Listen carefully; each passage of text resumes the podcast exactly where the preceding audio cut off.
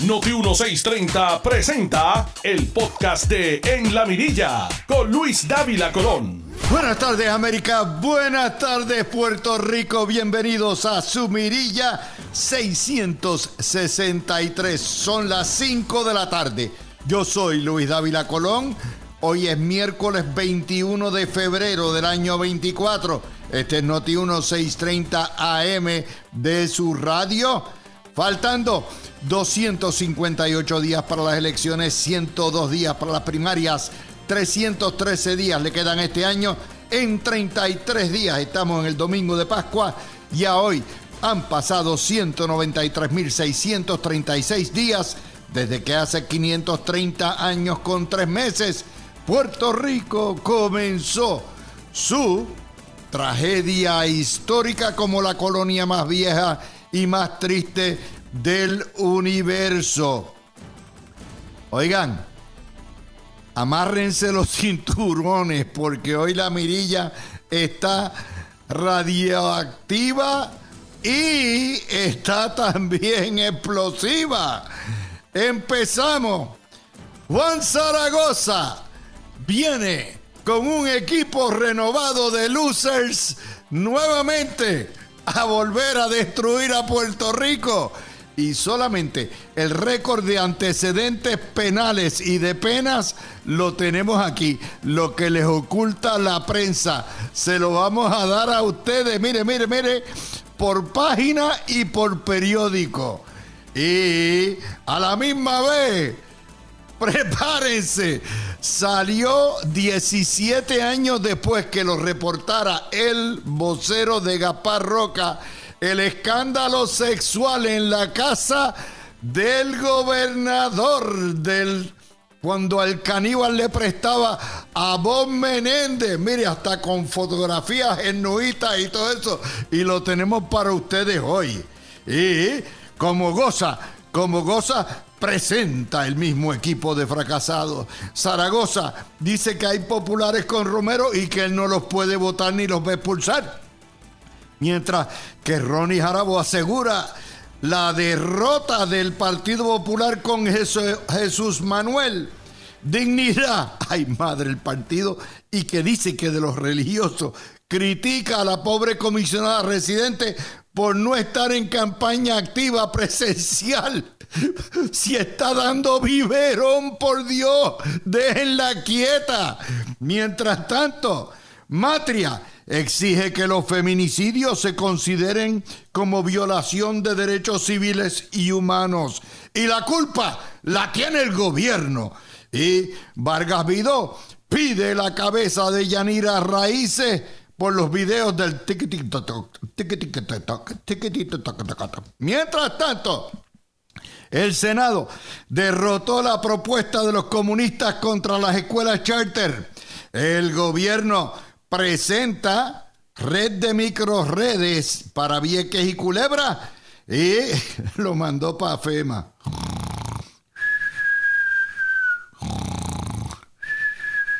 A dormir el sueño de los justos.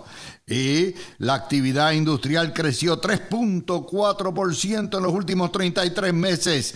Se trituran y se hacen polvo Taxito y Carlitos López en Dorado.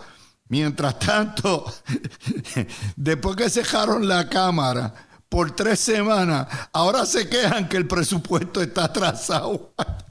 Ellos no aprenden. Ay, Dios mío. Hoy tenemos el retorno de José Garriga Picó y Gregorio Igartúa con nosotros aquí en su mirilla número 663. Vamos para adelante. Mi gente, buenas tardes.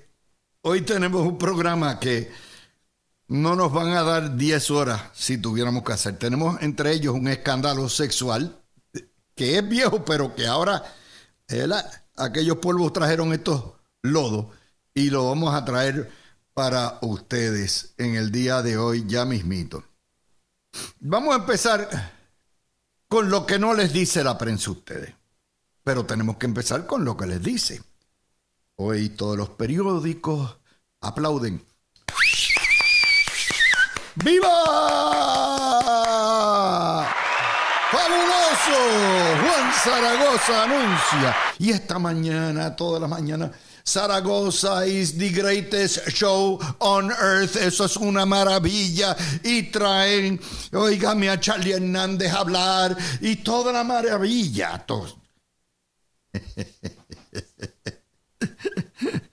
papá es un alma mortífera. No, papá. Ahí está el récord que ya mismo lo voy a dar. ¿Quién presenta? Wow, un super elenco, pero que, que yo, un Scream Team. Ronnie Jarabo, que es asesor espiritual.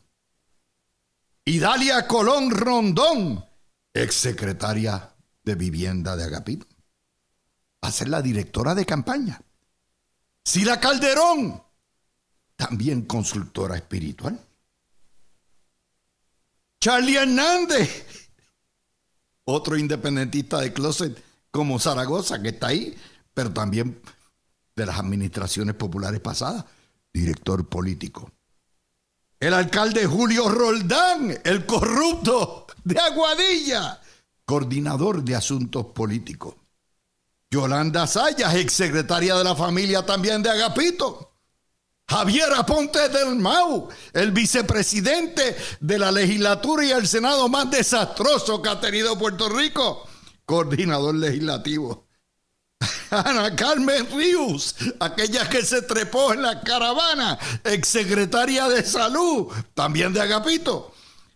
El exalcalde de Guánica, envuelto en casos de corrupción, Martín Vargas y Lidia Méndez y Ñarmito Ortiz.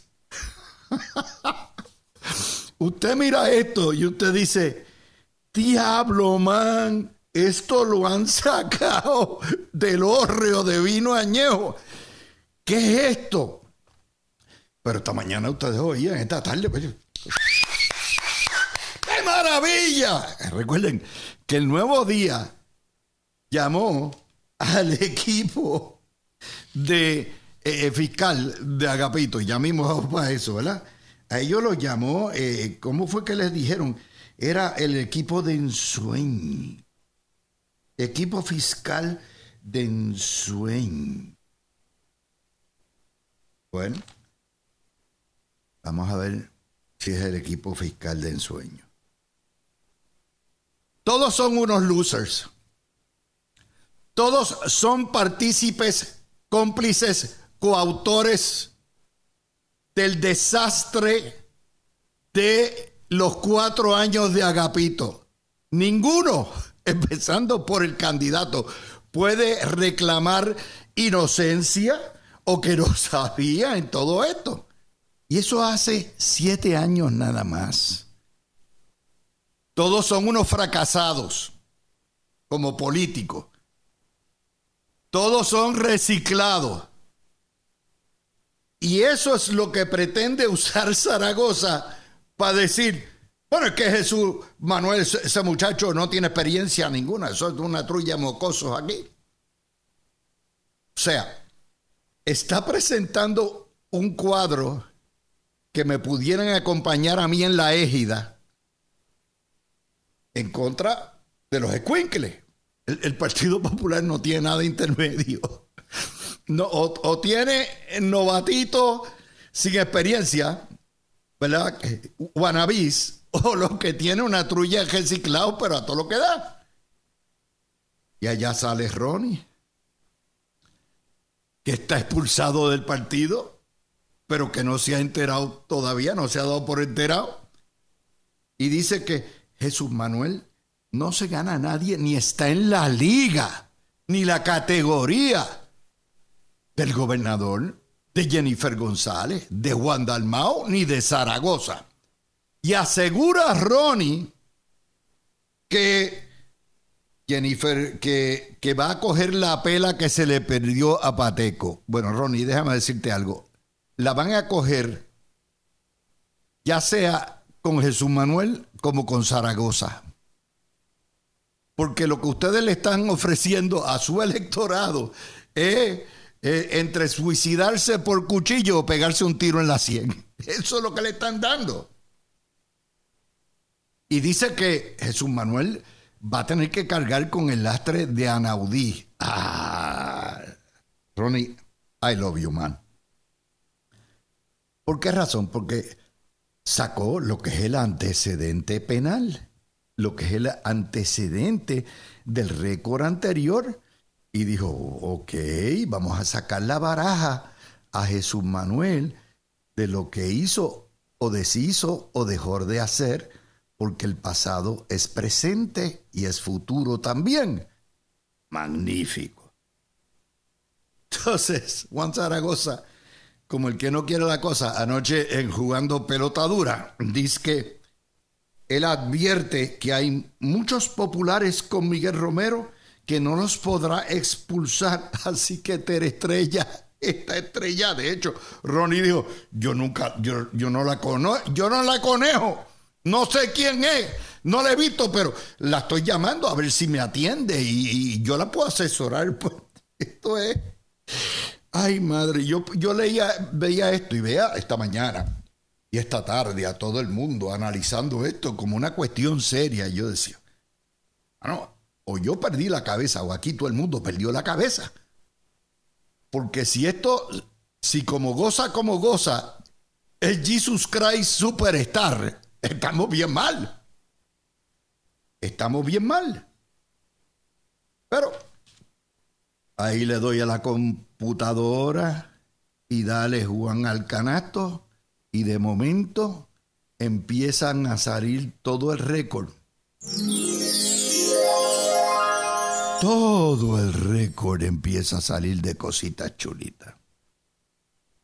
Vamos a pasar revista de cómo esta gente dejó a Puerto Rico, porque después de todo, aquí Agapito está hecho.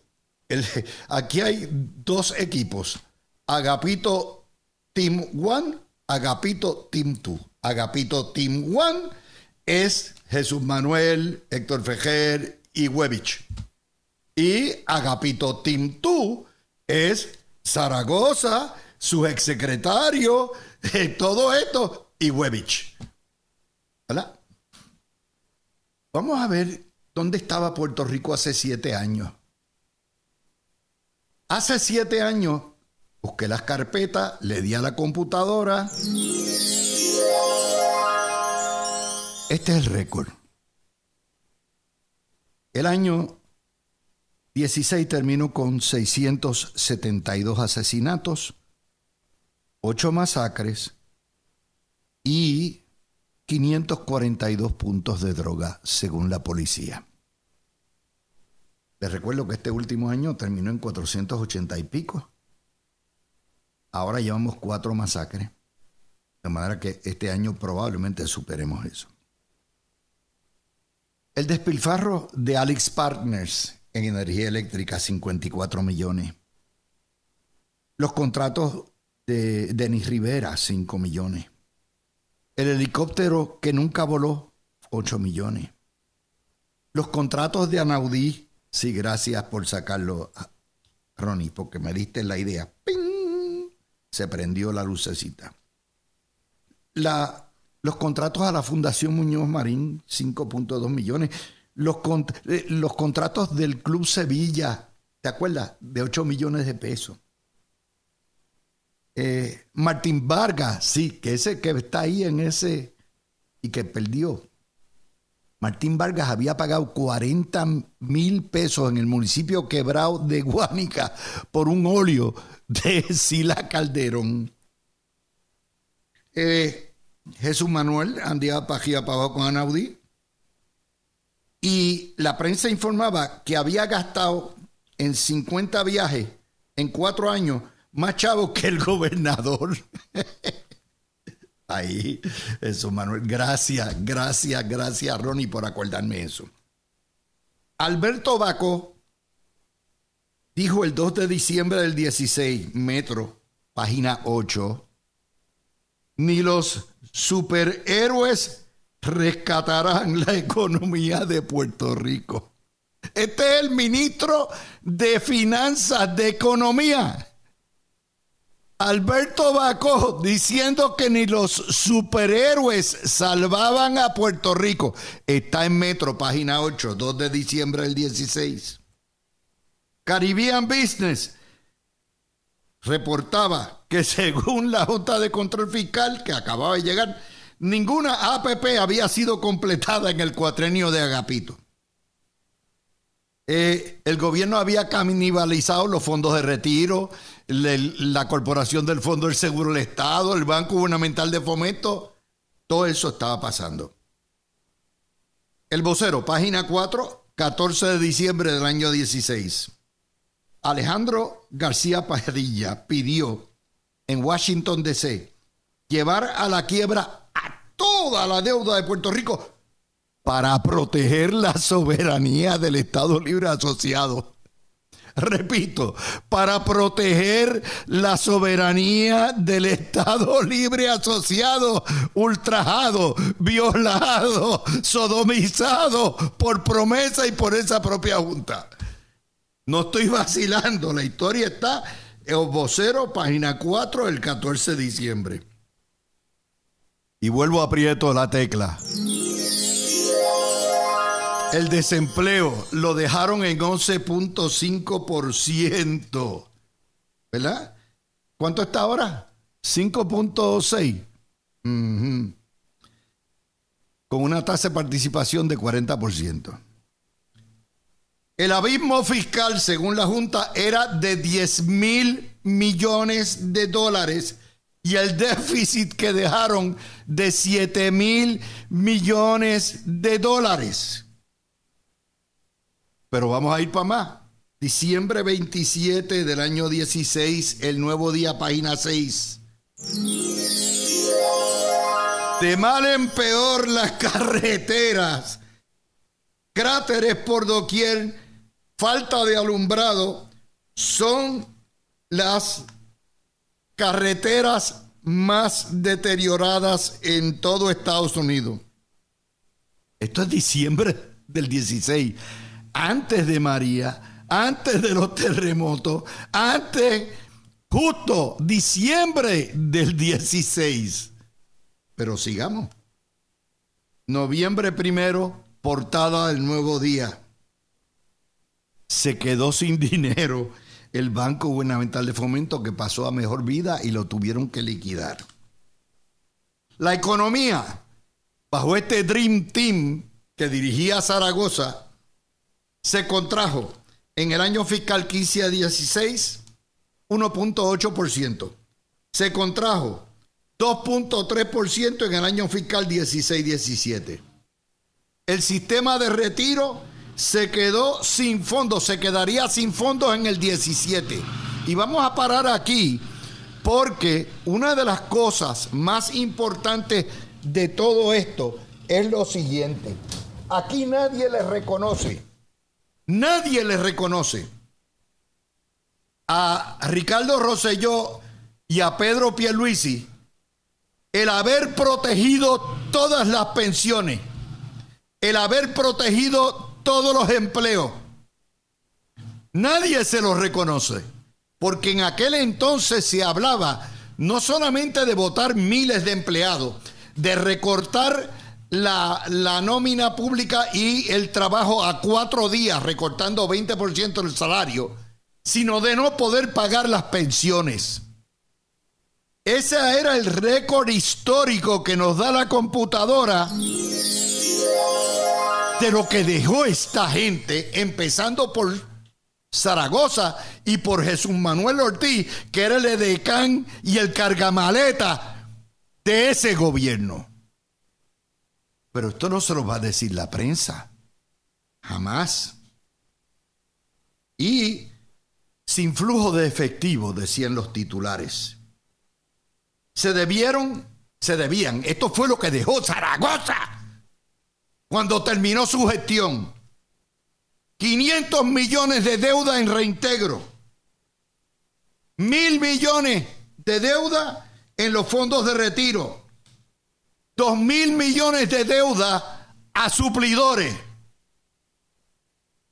Porque quebraron el gobierno. noviembre 24 del año 16, el nuevo día, página 11, bajo Alejandro García Pardilla, se perdieron 56.700 empleos. Acaban de anunciar que el, el último tres años se han creado 54.000 empleos. Mientras que Agapito y su gobierno y su equipo de fracasados dejaron un hueco de 56.700 empleos. En estos últimos tres años se han creado 54.000. Octubre 6, el vocero, página 1. Esto es octubre 6 del 16. Francisco Chévere, director de la Oficina de Exportaciones, dijo, los impuestos mataron los empleos. Repítemelo, Yuyo. Los impuestos mataron los empleos. Esto es un miembro de la administración del Team Zaragoza, del Team Jesús Manuel, del Team Agapito.1 y Agapito.2, admitiendo que la catimba de 15 mil millones de dólares que pusieron Melba Acosta y Zaragoza mataron los empleos.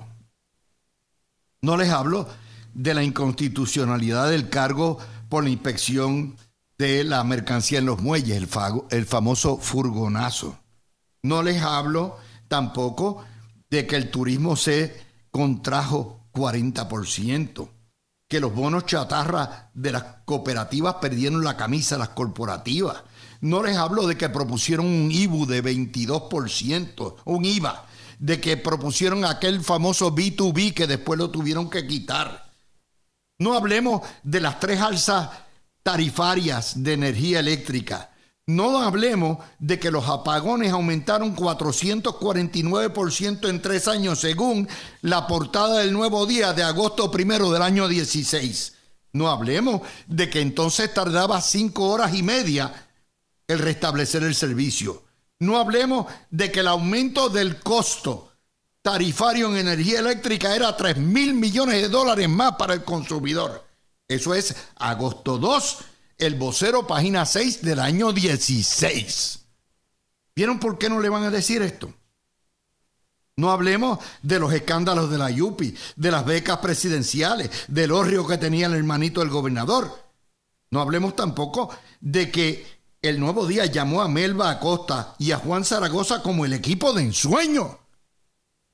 El equipo de ensueño. Por eso, porque nos los metieron en enema, porque nos los pitaron como Juan Salvador Gaviota.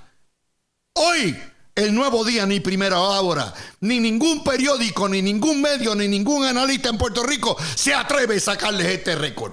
Pero yo se los voy a recordar, porque no vamos para atrás. No vamos para atrás al futuro. No hablemos de cuatro aumentos de agua, del chatarrazo, del me vale de los 60 mil bonistas del patio que perdimos nuestros retiros y tenemos que trabajar a los 70 y a los 80. No hablemos de que en junio 19, ¿ok? Del año 16, el nuevo día, página 1, nos decía Puerto Rico es el segundo país en las Américas con la mayor disparidad de ingresos. Y Batia Sí, Eduardo Batia, el que es incapaz jamás de decir o de optar por la estadidad. Decía en mayo 13 del 16, portada del nuevo día, portada del nuevo día, mayo 13 del 16, copienlo, falló el equipo fiscal del gobernador. No tienen ni transparencia, ni diligencia, ni tienen pericia para manejar las finanzas, decía Eduardo Batia del equipo fiscal del gobernador encabezado por Juan Zaragoza como goza, como goza. Eso está en récord. Asesoraron mal al gobernador, dice Batia. Abril 7 del año 16, portada del Nuevo Día. Zaragoza dice que si el ELA no logra reestructurar deuda antes del primero de mayo del 16, no podrá seguir operando el ELA. Este tipo se rindió. Se rindió. Lo admite. Está en una portada. Patia lo pasa por la piedra. Y la prensa puertorriqueña no es capaz de sacar este récord histórico para advertirle a ustedes que estos tipos son unos charlatanes. No lo dicen. Sin contar la ley de moratoria que pasaron, que le daban poderes omnívodos al gobernador y la declararon inconstitucional. Por eso ustedes escuchan en la mirilla. Cuando vengamos, nos vamos con el escándalo sexual de la casa del gobernador y no es Pierluisi quien la prestó. Regresamos. Tú escuchas el podcast de En la Mirilla con Luis Dávila Colón por Noti 1630. Mis amigos, de vuelta con ustedes en esta segunda parte. Y antes de darles lo que es la, noticia explosiva que salió de Bob Menéndez y los traqueteos de Bob Menéndez en la casa de playa del gobernador bajo Aníbal Acevedo Vila, eh, vamos a hablar de una noticia que sí tiene un pespunte legal. Eh, sale en Metro y es algo que pudiera, eh, es una, tiene una, un ribete ideológico planteado por las comunistas muy grande. dicen que Matria insta a examinar feminicidios como una violación de derechos civiles y humanos. Y básicamente parte de la premisa, la premisa que los seis asesinatos de mujeres que ha habido en Puerto Rico este año y los que ha habido en otros años, eh, en realidad eh, no es meramente una cuestión del patriarcado, sino que las mujeres son víctimas de la violencia institucional del Estado por que sufren pobreza, porque no tienen vivienda adecuada, porque el Estado no les da apoyo, porque son víctimas de agresiones sexuales y el Estado no responde, porque son víctimas de la drogadicción, porque son víctimas de estereotipos, y que eso hace o, requiere que el Estado legisle para convertir el asesinato de una mujer por una persona privada, ¿ok? Por la razón que sea, como una violación fundamental de derechos civiles humanos. Y eso tiene un propósito que nos lo va a explicar Gregorio Igartúa, eh, abogado de abogados. Adelante, Gregorio. Saludo Luis, saludo al público que nos escucha. Mira, yo creo que lo primero que hay que establecer, porque lamentablemente estamos en un ambiente donde cualquier cosa que uno hable sobre estos temas, eh, siempre buscan este eh, eh, el ángulo para tratar de, presentar a uno como que no tiene solidaridad. Pero sin miedo. Sin miedo, no, sin miedo alguno. yo en eso no tengo problema que me llamen machista o lo que le dé la gana. Porque para mí todas las vidas valen igual. No, exacto. Ok. Yo nosotros todos reconocemos que, que, hay, que en, en, en los hogares ha habido históricamente un proceso, pero la realidad es que desde el punto de vista jurídico, estos son medidas que no tienen ningún propósito real, que en términos prácticos no lo hay. Porque fíjense, es que ya la vida de por sí es un derecho fundamental bajo cualquier criterio, ya sea internacional, nacional, en todo sitio. Y la pena máxima está establecida ya para ese tipo de casos. Por lo tanto, no hay necesidad de hacer una nueva clasificación, la pena no va a subir, no va a haber ningún tipo de diferencia. Para efectos legales, sí se pueden hacer llamados pragmáticos para uno establecer mecanismos de mejor investigación de mayor especialización en salas, si eso se estima necesario. Pero este tipo de cosas a lo que van es a tratar de presentar el problema dentro del contexto estrictamente político e ideológico, como tú mencionas, tratando de sacarlo del esquema y convirtiendo ya la estructura estatal como está en el problema y no en la situación que hay, que pueda haber social o que pueda haber dentro del sistema que hay para implementar las leyes que ya hay.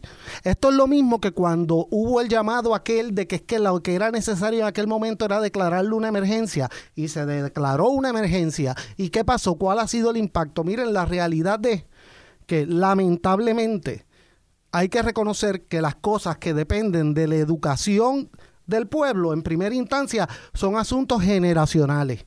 Por más educación que tengamos, no es algo que se resuelve de un día para otro.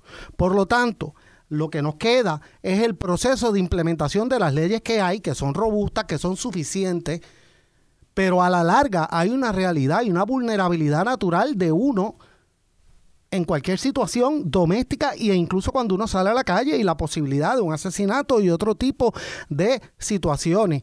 Y esa realidad no hay ley, no hay clasificación que le evite, sino que la podemos mitigar lo más que podamos. Esto nuevamente, esto me parece mucho al tema que hemos visto que son temas que yo no digo que la violencia contra, contra las mujeres, particularmente dentro del contexto este, doméstico, no sea un problema, pero es de estos problemas que los quieren llevar a otro nivel. Es lo mismo que el, supuesto desplazamiento eh, social que hay ahora y económico, que no basta con establecer medidas para atraer inversión y para lograr este, vivienda asequible, sino que entonces el, el argumento es llevarlo a tal forma que presente el Estado como un opresor beneficiando un grupo para ver si jamaquean y logran promover este desasosiego en la sociedad, pues esto es lo mismo dentro del contexto social. Y yo creo que eso déjame decirte el propósito de eso.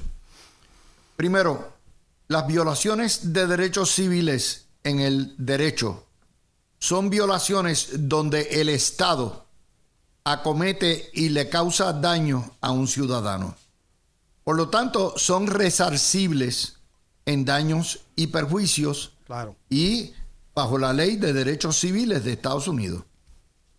Si esto es una barbarie decir que cada vez que un hombre asesina a una mujer por las razones que sea, que es el Estado el responsable y el que el Estado tenga que pagar porque hay pobreza o porque hay, hay criminalidad o porque hay machismo, lo que hace es convertir el Estado en el responsable de los asesinatos. Eso es el primer, la primera falacia de todo esto. Si hay violaciones de derechos humanos, es el Estado el que responde en daños y perjuicios. Eso es uno. Y segundo, esto establece una clasificación totalmente inválida en y discriminatoria. Porque en Puerto Rico se perpetraron el año pasado 482 asesinatos, pone tú 16 asesinatos de mujeres y la vida del hombre que el hombre también sufre de las mismas condiciones, de la pobreza, de la desigualdad, de la falta de empleo, de, eh, y es eso eh, violencia institucional del Estado. No. Oh, por lo tanto, eh, esa clasificación es arbitraria, viola la igual protección de las leyes, aparte de que es una salvajada, una salvajada, porque el problema de la violencia de género viene de mucho atrás, trasciende el gobierno, es una historia del machismo, es un resabio cultural que ha estado ahí. José Garriga Pico, bienvenido a tu casa. Gracias Luis, de vuelta aquí. Bueno, estamos hablando de las propuestas de Matria para examinar o clasificar los feminicidios como una violación de derechos civiles y derechos humanos. Adelante, Garriga.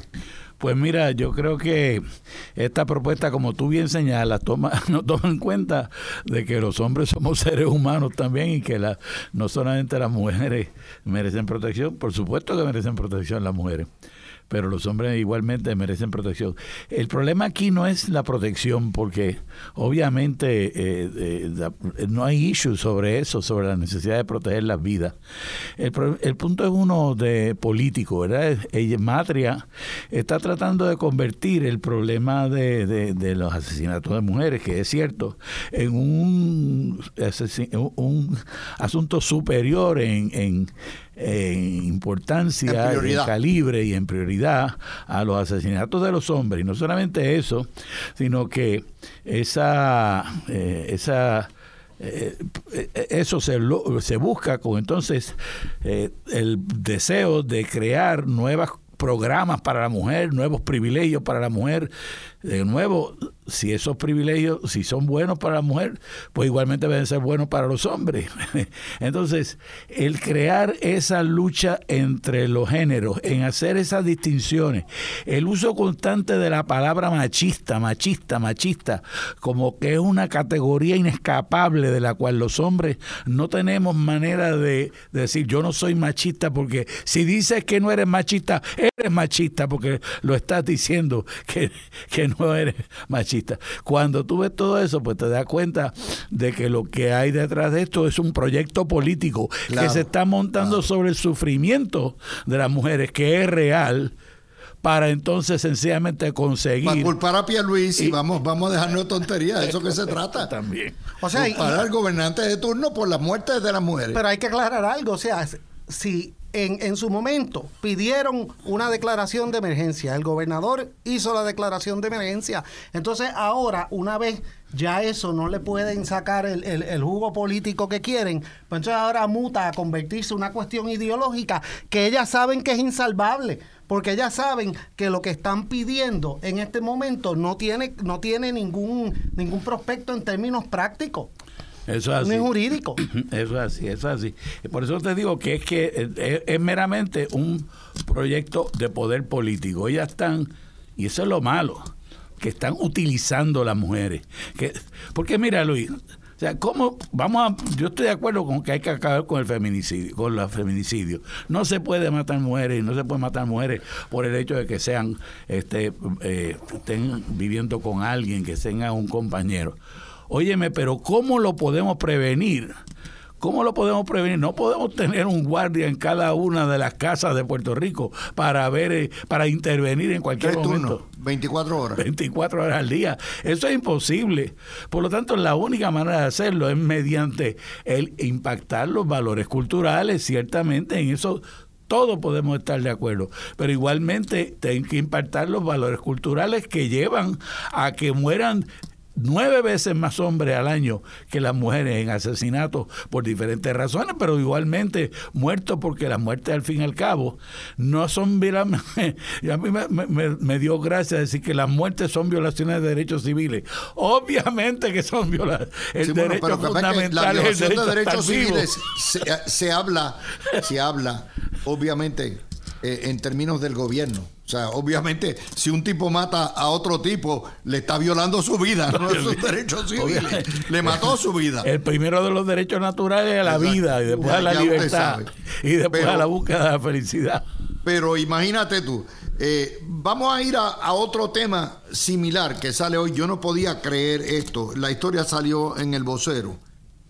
Es la secretaria general de dignidad del partido que dice ser religioso, Nilda Pérez, criticó a Jennifer González por no estar presente en la campaña. Espérate, espérate, Este es el partido de los valores, de la familia, de la maternidad, de todo esto. Y son en la entrevista que le hace el vocero, Jorge Colberg y Kenneth McClintock, los que tienen que salir a defender el derecho que tiene Jennifer González de tener sus dos niñitos y atenderlos, sus dos bebitos, como debe ser, como todos queremos que sea. Y entonces que venga de una mujer y que venga del partido de los religiosos, una, un concepto tan machista como ese, yo no lo podía creer, mi gente.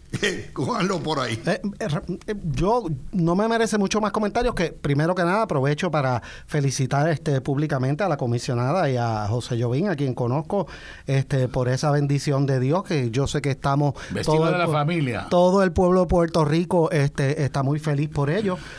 número dos, yo creo que hay cosas en la vida, evidentemente, miren, si nos vamos sumamente técnicos, pues evidentemente ella en todo momento ha sabido que esos días no va a estar en campaña. ¿Y cuál es el problema?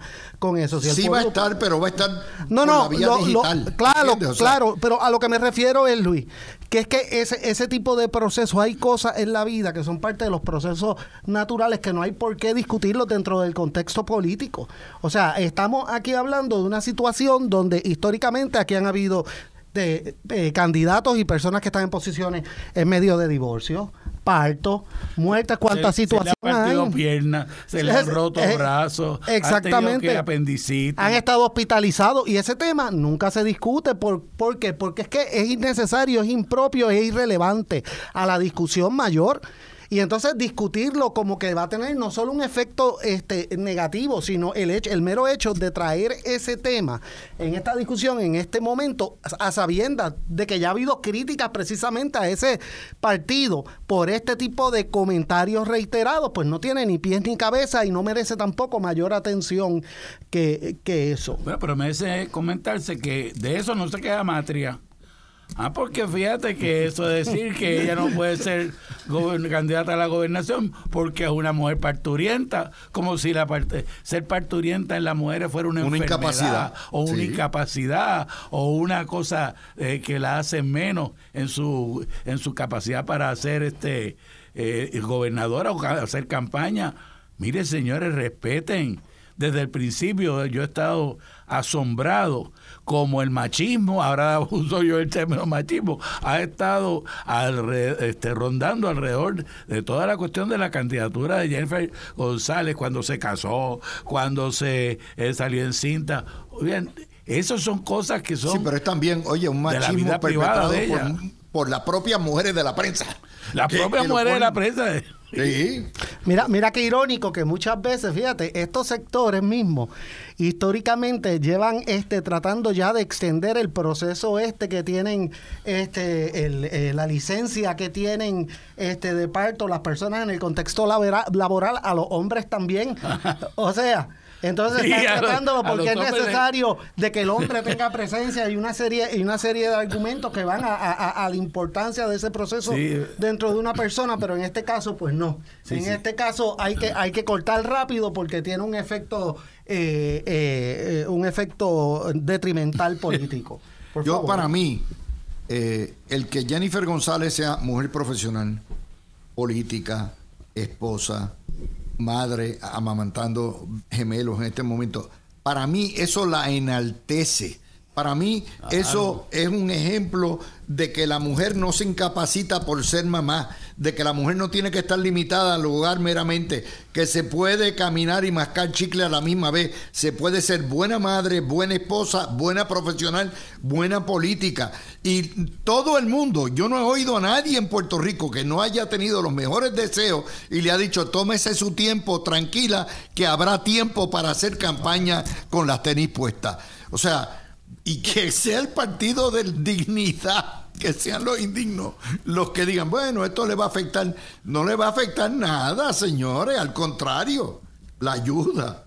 Eso es así, Pero- esto, esto es completamente así porque e- es, un cuadro nuevo, distinto. Es una demostración, como tú señalas, de que la mujer puede llevar a cabo lo que es su rol como mujer, como madre, y sin embargo estar dentro de las funciones del Lo Estado, dentro de las es que le digan que no puede hacer deportes tampoco. Ah, Sí, no, no. tampoco.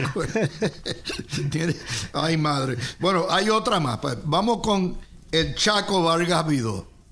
El Chaco Vargas Vidó está pidiendo la renuncia de Yanira Raíces, otra mujer que acaba de llegar a su puesto, en el DE, porque aparecen muchos videos de TikTok de estudiantes quedándose la situación de las escuelas, pero particularmente porque ha y que mal manejado el asunto de las escuelas charter, que es ley. Y los comunistas radicaron una petición para poner en moratoria las escuelas charter, porque las escuelas charter, por ser privadas, le están comiendo el cogollo a las públicas. Y yo, yo nuevamente, aquí hay un alto grado de machismo envuelto en esto. Esta señora acaba de llegar a la secretaría. La ley de las escuelas charter se pasó bajo la administración de Rosselló. ¿Cuál es la historia? Pero mira qué interesante, Luis, que la coordinación que hay muchas veces en estos temas entre estos sectores, porque curiosamente entonces estamos volviendo con el tema, de más del TikTok y eso, eh, con el tema de, qué pasó con las 200 escuelas que supuestamente se cerraron porque no había matrícula y porque no había el dinero ni la matrícula para mantenerlas, porque la matrícula en Puerto Rico, como todos sabemos, por la baja poblacional y por el hecho de que muchos, la mayoría de los padres que pueden, aún con mucho sacrificio, han optado por eh, llevar a sus hijos a escuelas privadas este, porque sabemos que el sistema de educación en Puerto Rico históricamente ha sido un desastre y entonces insisten en lo mismo porque hay cierta coordinación para crear la sensación de que lo que ha pasado aquí es que el sistema de educación está eh, afectándose exclusivamente porque hay un interés de promover las escuelas charter. Y eso es todo. Y lo vemos. O sea, no, no, es, no es solamente el comentario de él, es los videos los videos, que muchos de ellos, vamos a ser sinceros, son provocados y promovidos por adultos que están buscando afectar el proceso. Vamos contigo, nos quedan dos minutitos. Eh, pues vamos a hablar ahorita del escándalo sexual. Que ustedes se van a tapar los ojos y los oídos. Yo voy a ser breve en cuanto a esto. Mira, esto es una agenda de nuevo de la Asociación de Maestros para impedir que se transforme el sistema educativo en Puerto Rico el sistema educativo en Puerto Rico, el Departamento de Educación, ha fallado crasamente. Lo único que ha hecho es consumir una gran cantidad de recursos y no ha logrado enseñar a los niños como debiera ser. Tiene muchos excelentes maestros y tiene muchas personas que no son maestros que están viviendo del dinero del Departamento de Educación y que lo que son los que se llevan la educación de los niños en esas escuelas porque no le, le quitan los recursos sobre eso. Y esas escuelas charter lo que hacen es brindar una alternativa, una alternativa estructural, una alternativa eh, educativa que permite esa renovación que el Departamento de Educación nunca ha podido hacer. Y no lo puede hacer precisamente porque tiene dentro de sí ese ánimo del laborismo nefasto, porque hay buen laborismo, hay gente, hay, hay buenos, buenas uniones que se dedican a, ayudar en el proceso productivo, pero hay uniones como la Asociación de Maestros que lo que se dedican es a, a destrozar, acabar con todo lo que tiene de bueno el sistema educativo de Puerto Rico. Y es momento que ya paren de hacerlo y que las escuelas charter puedan hacer su trabajo. Bueno, ciertamente son, eh, le di este, este espacio eh, a lo que son los temas que tienen que ver con el género, el discrimen el, y los estereotipos que hay. Tú escuchaste el podcast de En la Mirilla con Luis Dávila Colón en Noti 1630.